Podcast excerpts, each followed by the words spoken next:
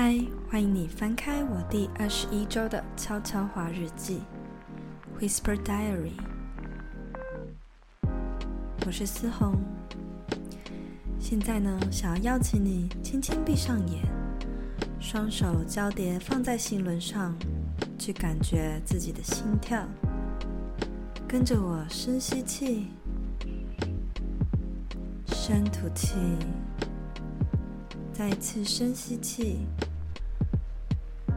深吐气，慢慢的让我的声音引导你走入内心，陪我一起来探索爱的感觉是什么，而爱对我们而言又是什么。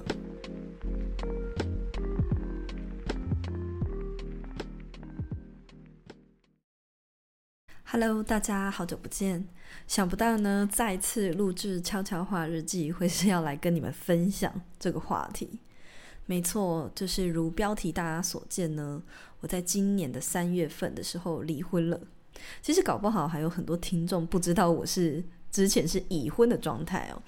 但是呢，如果你有 follow 我 Instagram 一阵子，其实会呃应该会蛮惊讶的。那为什么今天会想要录制悄悄话分享呢？一方面，其实，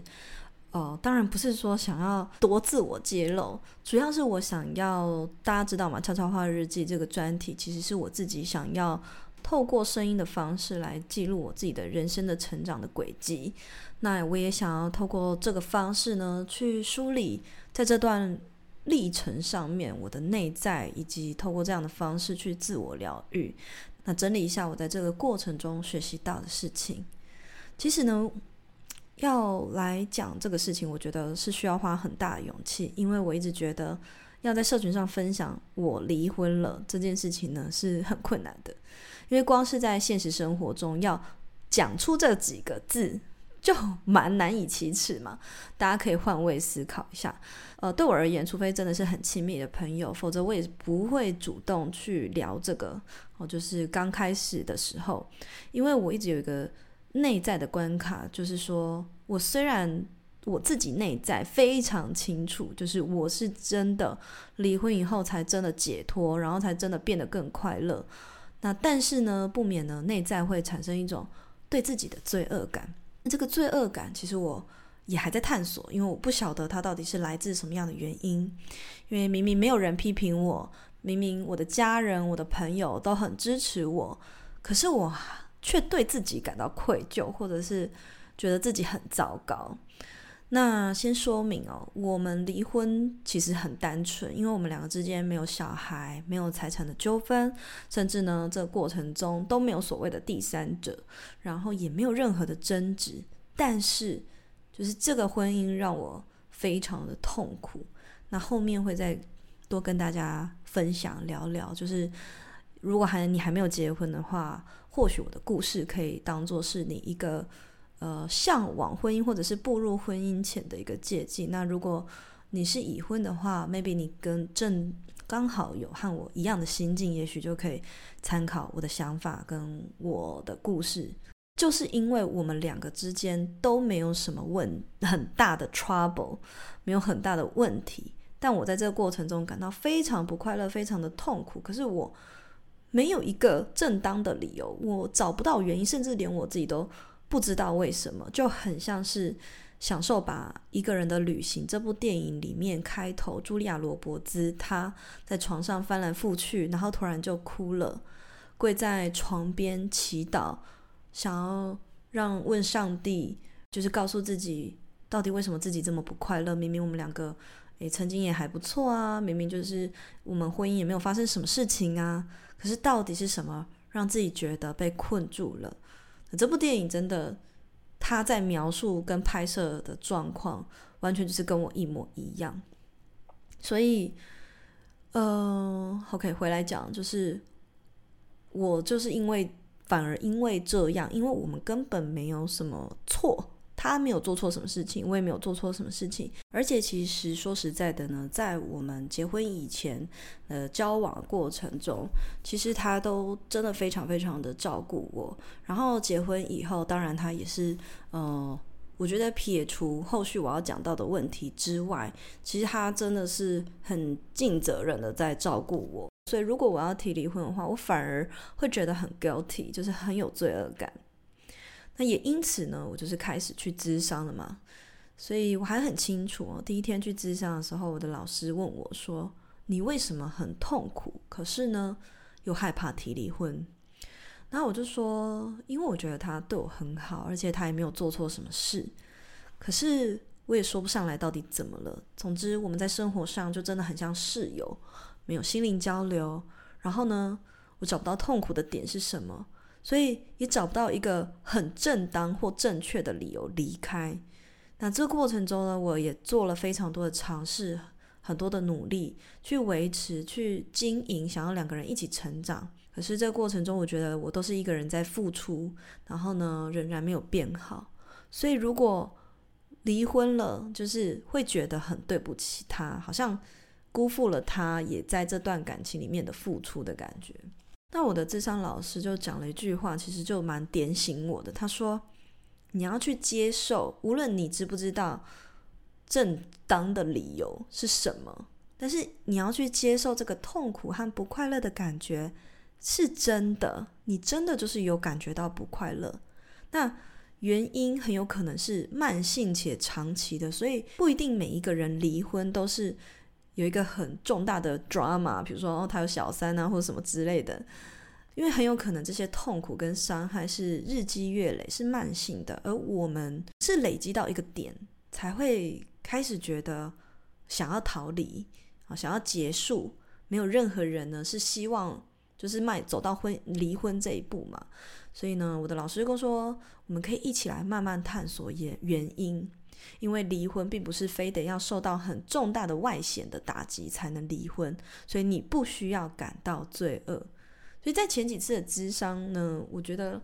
那个疗愈的过程都是一直在帮助我厘清，我不要不需要感到罪恶或愧疚。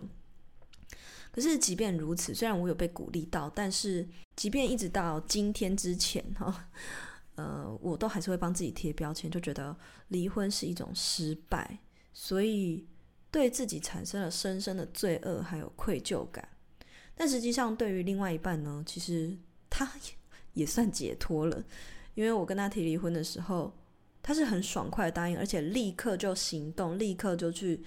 呃，找律师啊，或者是找代书啊，然后去处理这些文件上的事务。所以这个过程中，我也感觉得到，他也觉得这样对我们两个都好。他也其实应该也忍耐很久了。对，因为之前有愧疚感跟罪恶感嘛，所以我一直觉得这是一种失败。那我也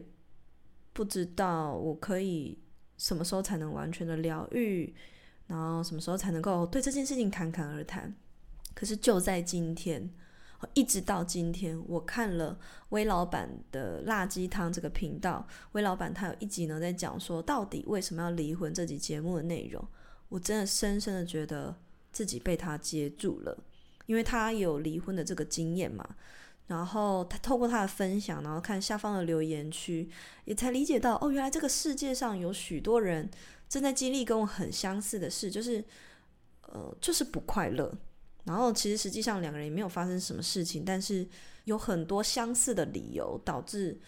我们最终呢选择了结束。这样，其实现在我也还在学习整理的状态。那我今天就是大概只想要跟你聊聊，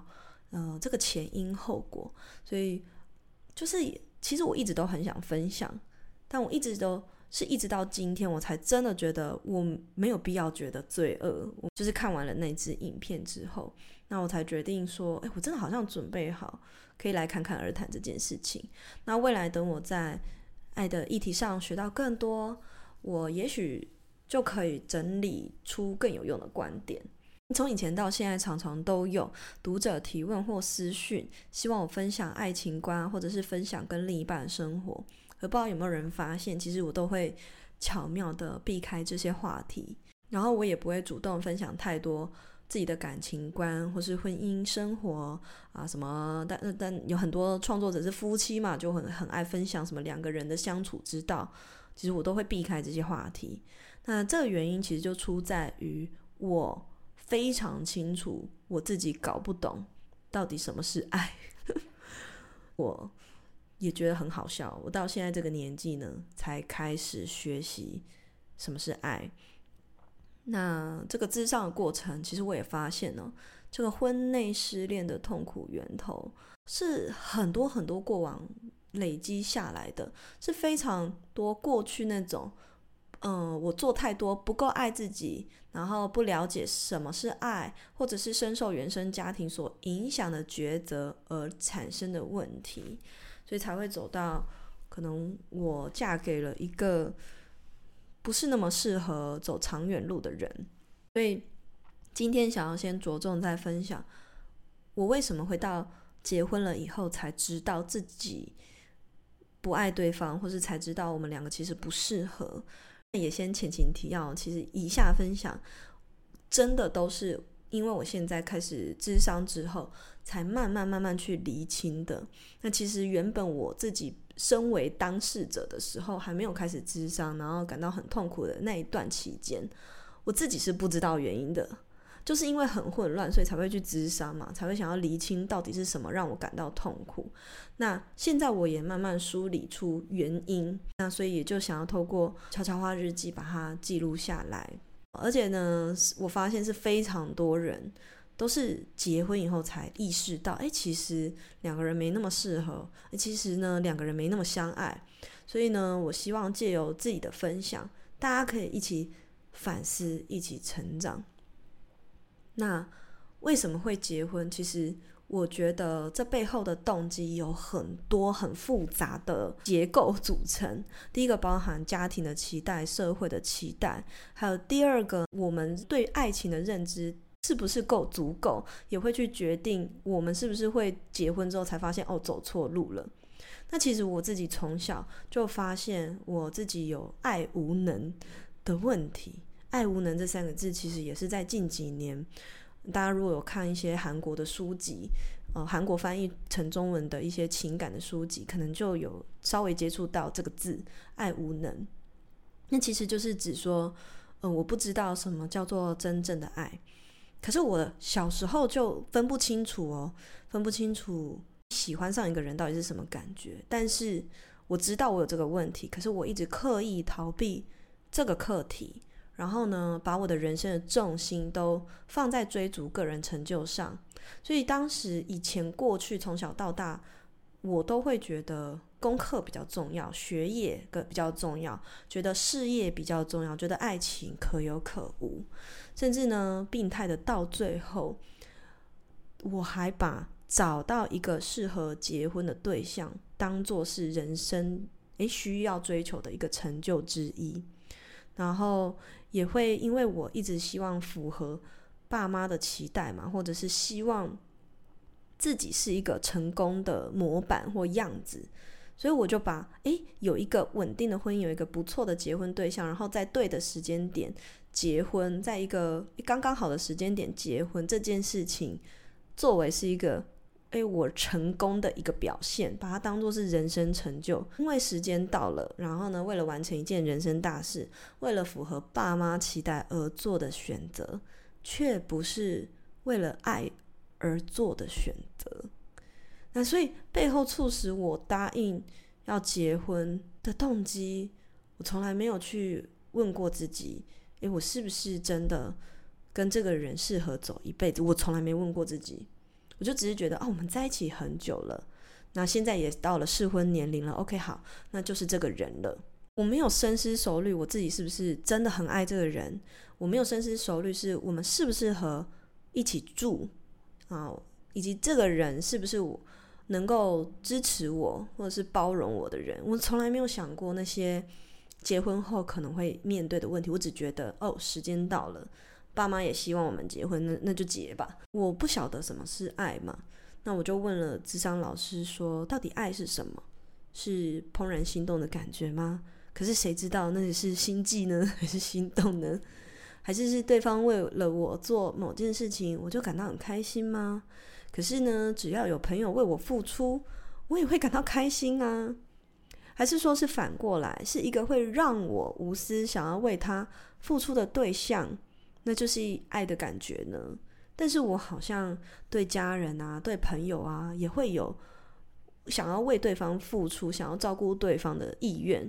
我真的无法分辨。所以智商老师就带着我回溯到原生的家庭。他说呢，这是一个我们最一开始学习如何爱的地方。所以我就挖掘到了一件事情，哈，发现从小我妈都会一直不断，就从小到大整个成长过程都会一直不断的说：“你看，你爸爸会赚钱又会顾家，你以后要找的男生就是要找这种家。”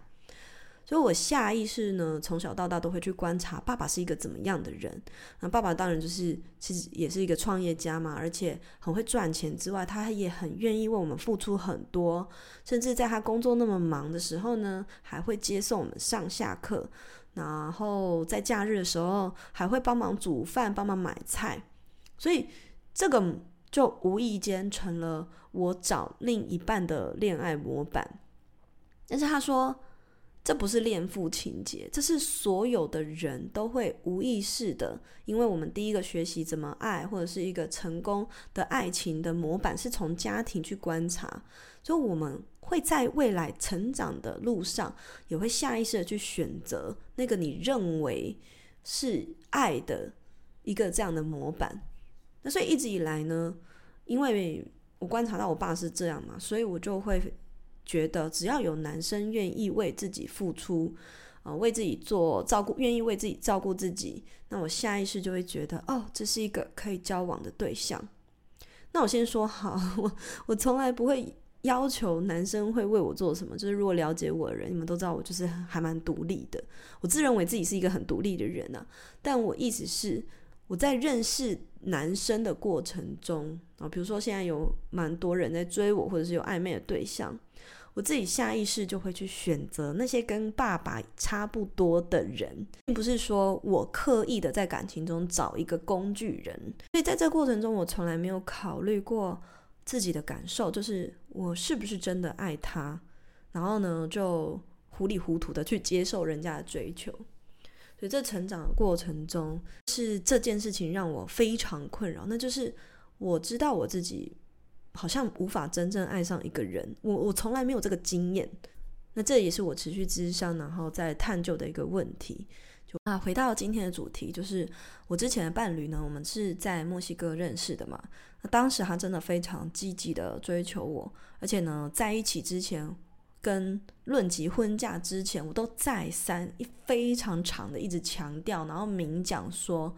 我虽然呢在工作上能力很强，很有想法，但私下我是一个生活白痴，我真的什么都不会，而且我甚至是一个路痴。所以如果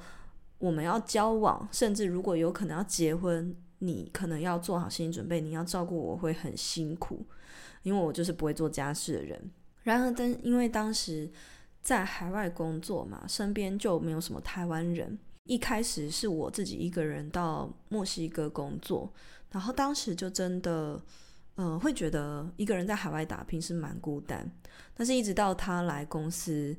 呃，然后我们成为同事之后，开始追我之后，诶，发现下班有一个人可以听自己分享说话，然后呢，早上呢有人陪自己一起去上班。从原本自己是一个孤立无援，然后到有人照顾自己，这过程中呢，的确也产生了非常多的革命情感。毕竟我们一起在异国，然后是一个非常艰辛的工作环境之下一起生活，一起工作了四年多。我在那里工作五年嘛，但他比我晚进来公司，所以等于我们一起相处了四年多。而老板呢，也非常积极撮合我们。就希望我们在一起，因为这样在海外工作就可以有人互相扶持。可是这个过程中，其实我想法非常单纯，就会觉得哦，对啊，有一个人可以这样互相照顾，蛮好的。可是其实我内心深层也一直都知道这段感情少了什么，但是我说不上来。那加上当时其实我算是他的主管。呃，我我们在海外真的每天工作超过十二小时，然后每一周只休一天，在这么高压的工作环境之下，其实根本没有时间做什么内在探索，就只觉得哦，好，反正一天累了之后，有人可以一起吃饭，一起什么，这就是这就是爱吧，也许这就是爱吧，然后根本没有想太多，但内心深层还是觉得，嗯，这感情少了什么，我还我还是说不上来，所以我才说就很像享受吧一个人的旅行。哦，那个茱莉亚·罗伯兹，她躺在床上翻来覆去，跪在床边向上帝祈求，其实根本不知道这段婚姻发生什么事情，因为两个人没有大吵，也没有第三者，可是呢，相对的也没有任何的心灵交流。所以到最后结婚后就很像陌生人一样，真的好不快乐，真的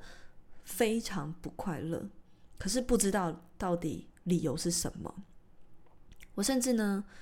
从提离婚啊，然后去咨商啊，这过程我始终始终 找不到一个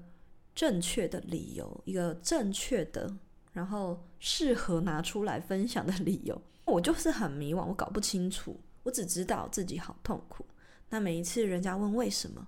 我心里都会觉得我也不知道为什么，但我又好像觉得必须要有一个适当的理由来交代。那如今到现在，我也智商蛮多次了，然后透过看听了就是魏老板啊，还有御姐爱啊，他们这些也是有分有离婚过的人，然后他们也都是算是，我觉得魏老板还比较。他的婚姻好像比较多崎岖的路，然后御姐爱则是也是一样，两个人没有什么，就是和平的分手，也没有什么纠纷之类的。嗯，听了他们分享，我才慢慢的疗愈自己，然后呢，找到原因。那我觉得这是一个很漫长的自我探索过程，所以也想要告诉大家，没有人是不想要幸福的，没有任何人是想要走到离婚这一步的。真的会离婚都是。逼不得已，都是因为我们都努力过了而做的选择，所以我在这边也真的非常感谢那一些听到我离婚，然后反而带我去庆祝、恭喜我的朋友，而不是就是真的身边没有任何人听到我离婚是跟我说：“哈，你怎么那么可怜？”不是用同情的眼神看我，而是一种祝福我，反而是我自己给自己贴标签比较多啦。接下来呢，就是要来分享。我为什么会离婚的原因，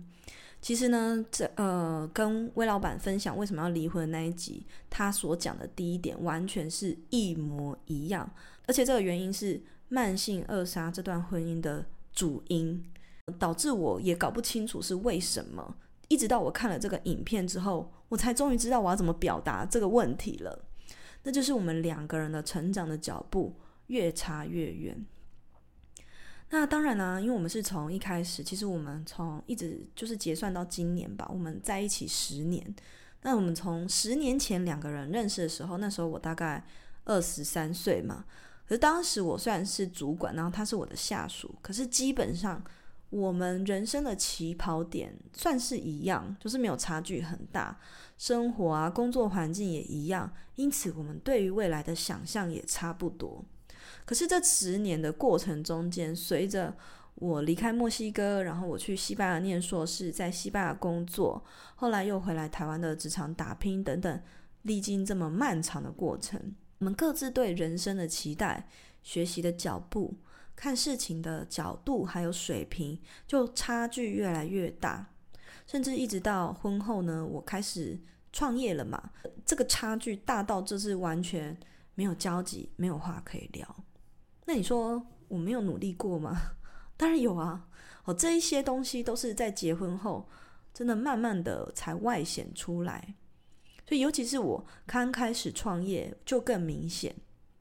可是我会去想，既然我们是夫妻嘛，所以这过程呢，我也非常的努力，希望透过我自己的专长，或者是我透过我所知道的，去帮助对方呢，可以跟上我的脚步，或者是。尽量呢，让他参与我的工作啊，或者是呃，我们可以，甚至我还去想说，我们可以一起有个共培养共同的兴趣。那时候我还很努力，就想说，诶，也许我们可以一起去露营，然后一起学习露营，然后在这个过程中呢，两个人找回那种共同成长的乐趣，或是甚至大家之前有看到，可能自由圈的教友们就有看到我分享在找。呃，新的房子嘛，然后想要做一个新的空间，其实那个过程也是我努力的过程之一。就是我想说，哦，maybe 我可以出钱，然后买一个房子，然后再透过这个方式呢，去开一个公司，做出一个新的事业体，然后让他去经营，然后我们一起共同有一个事业体呢，一起有一个目标前进这样的想法，然后帮助他就是也找回人生的目标。可是，在这个努力的过程中，我就发现，就都是我在动，我在付出，然后可是对方对于我们两个的关系，或者是对于他自己人生，都是处于一个非常消极、被动的状态。我不是在批评他，就真的是单纯的描述实际的状况，还有我的心情。我真的觉得那过程，我的心很累。那其实这些过程虽然痛苦，也常常会觉得哦，好孤单，因为呢，下班没有人愿意听自己分享，也没有人听得懂。那这些孤单其实也是日积月累，但也就这样忍了两年嘛。为什么最后无法再忍下去呢？其实也有一个真的 push 我做，就是听见内在的声音，然后做出一个了解的起火点呢，就是因为大家知道我。家人生病嘛，然后发生了很多冲突，在去年的时候。其实那一阵子，我每一次和妈妈讲完电话，我其实都会忍不住大哭。就是在家人面前，我要表现出很坚强，然后我要安慰对方，要接住对方，并且呢，我要就是硬起来嘛，因为我是家里的大姐。可是其实挂完电话之后，我承接了很多情绪，所以我也会忍不住大哭。那。当我走出客厅，想要和身边唯一的伴侣分享的时候，他竟然呢，在那个当下是回复我说：“我不懂为什么你们家会这样。”就用一个就是蛮冷漠的态度。那当然，我可以理解他为什么不懂，因为他们家非常幸福美满，然后他们是一个非常容易表达爱的家庭，就是会互相拥抱啊，然后互相。表达爱啊，可是不是每一个人家里都是这样吗？我们家就是有这样的问题，但是就是他这一句，我不懂为什么你们家会这样，让我就我还在那边哭哦，但是他就一边划手机这样子，好像就无视我的情绪，就让我非常的就直接死心。我开始呢，每一天睡前都在倒数，我到底离死亡还有多久？我听到这边比较害怕，我们不是想着自杀，就是我就是在想，我是在算说，如果我可以活一百岁，我现在三十三岁，难道我还要忍耐六十几年吗？光想到这里，我就瞬间觉得不行，我没有办法跟这样子的人走六十几年，甚至他也是一个没有办法陪我度过剩下六十几年的人，就是让这个原因让我鼓起勇气去提了离婚。那这个过程中，其实他虽然也两年没有工作，但是他真的很很照顾我的食衣住行，就是他完全就是会照顾我的人。可是就是他讲的那句话，让我明白，我要的不是一个每天在家照顾我生活起居的男佣，我希望的是这一个人陪在我身边的另一半，是可以在我脆弱的时候给予安慰，接住自己。然后理解自己的人，我的要求就这样。我也可以不介意一个男生没有钱，我甚至想了很多，我还跟我智商老师说，我真的可以不介意一个男生没钱，我也不介意，比如说他比我小，或者他成长脚步比较慢等等，我也不介意我们没有共同兴趣，但至少，至少我们两个人是互相协调的脚步在前进。那这边呢，就是也再次分享魏老板那支影片里面，他又讲一个概念，我觉得非常好，就是想跟你分享。他就说，一段婚姻关系就很像是跳双人舞，不能够一个人跳很用力，然后另一个人就都不动。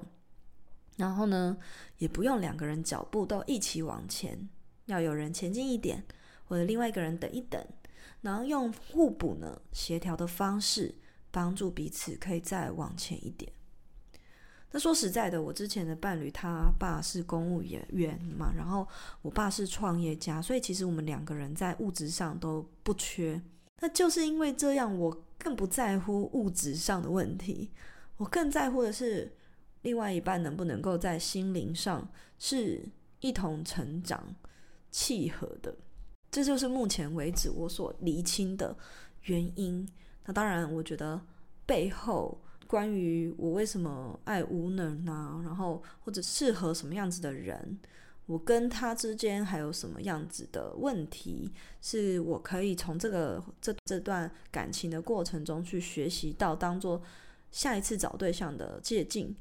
我都还在探索中，就是我还在学习中。那至于爱到底是什么呢？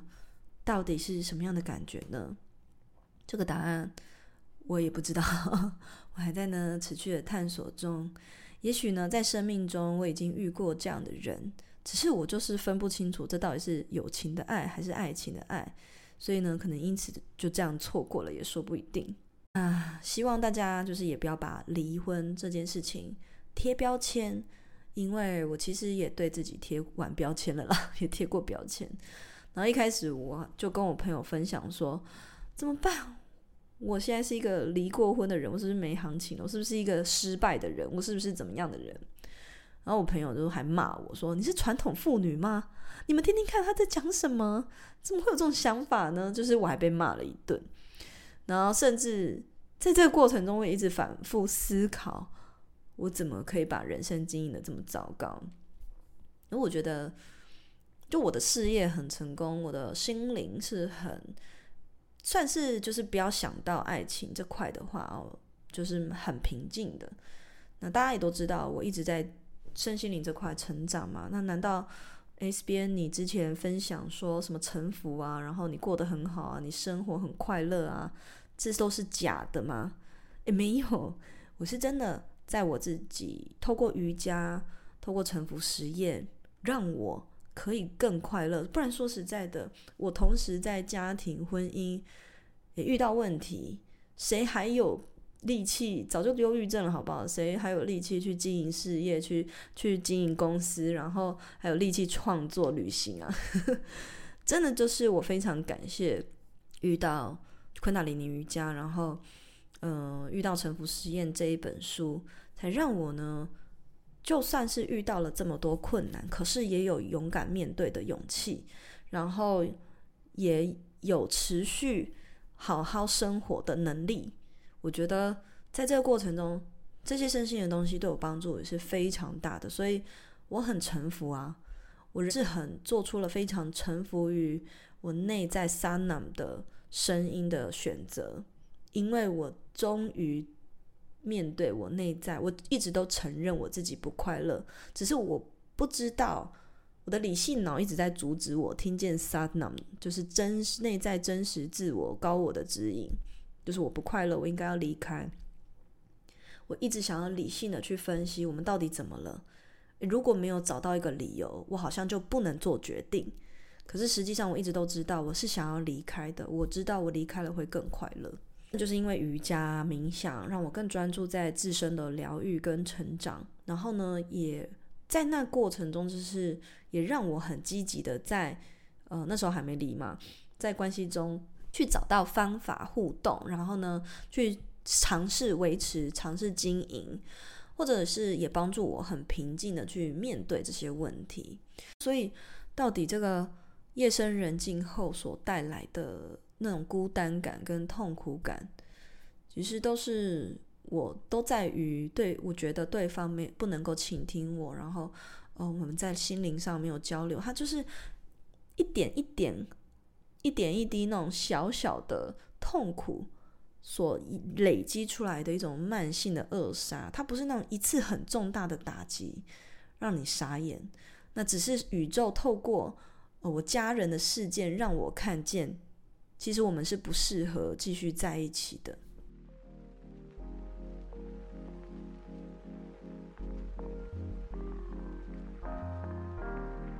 好啦，那以上呢就跟你分享到这边啦。我今年的人生真的有很多很大的变动，很忙碌。现在呢就还在沉淀自己，然后持续的探索自己的过程当中。未来呢，如果我还有更多新的发现，或者是对于爱到底是什么有更新的观点的话，我也会持续在节目中和你分享。那时间也不早了，你也赶快回去休息吧，拜拜。